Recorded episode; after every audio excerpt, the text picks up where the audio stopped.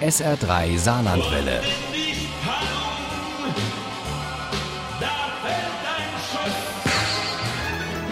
Der Krimi-Tipp.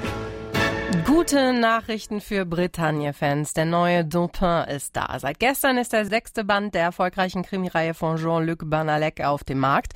Kommissar Georges Dupin macht dieses Mal Ferien. Und äh, zwar an der malerischen Côte de Granit Rose. Soll er eigentlich nur am Strand liegen und nichts tun, doch natürlich kommt es anders. Isabel Tentrup hat das Buch für Sie gelesen. 14 Tage Ferien an der wunderschönen Côte de Granit-Rose, der Küste im Norden der Bretagne, benannt nach bizarren Felsen, die im Sonnenuntergang rosa leuchten. Kommissar Georges Dupin macht dort Strandurlaub, seiner Freundin Claire zuliebe, in einem Hotel in Trigastel. Doch was sich traumhaft anhört, ist für den Kommissar schlicht die Hölle. War die Situation auf dem Handtuch am Strand für Georges Dupin bereits prinzipiell ein Albtraum, traten weitere Umstände hinzu, die alles noch misslicher werden ließen. Die Sonne brannte so stark, dass man ohne Kappe oder Sonnenhut nicht auskam. Dupin hasste beides.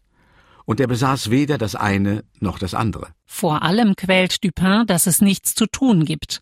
Auch häufige Gänge zum Presseladen und die Sommerserie von Ouest France wird man als Bretone geboren oder kann man es werden, vertreiben die Langeweile kaum bis eine Frau aus dem Hotel verschwindet, nach heftigem Ehekrach. Aber mehr als eine Zeugenaussage ist für den urlaubenden Kommissar nicht drin. Auf fremdem Terrain darf er nicht offiziell ermitteln. Kurzerhand hängt sich Dupin undercover an den Hotelbesitzer. Nur eines noch, Monsieur Bellet. Dupin ging ein Stück neben ihm her und sprach mit leiser Stimme. Wissen Sie, ob Madame Durand nach der Szene noch auf ihr Zimmer gegangen ist? ein paar Sachen geholt hat, bevor sie verschwunden ist? Sie hätte durch den Garten zum Haupteingang gelangen können und von dort unbemerkt Georges? Claire schaute stirnrunzelnd in ihre Richtung. Nein, Bellet sprach jetzt ebenso leise. Ines und Alain haben es überprüft. Sie haben nicht feststellen können, dass irgendetwas fehlt. Bereitwillig steigt der Hotelbesitzer in Dupins inoffizielle Ermittlungen ein. Auch der Friseur von Trigastel macht gerne mit und im Presseladen darf Dupin heimlich Zeugen befragen.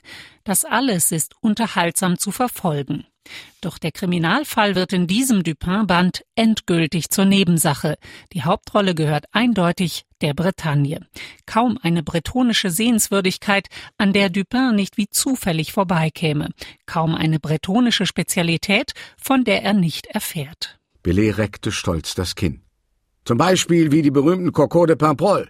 Kleine weiße Perlen in wunderschön rötlich marmorierter Schale. Seit 1998 werden sie sogar als Appellation d'origine contrôlée geführt, als erste Bohne Frankreichs.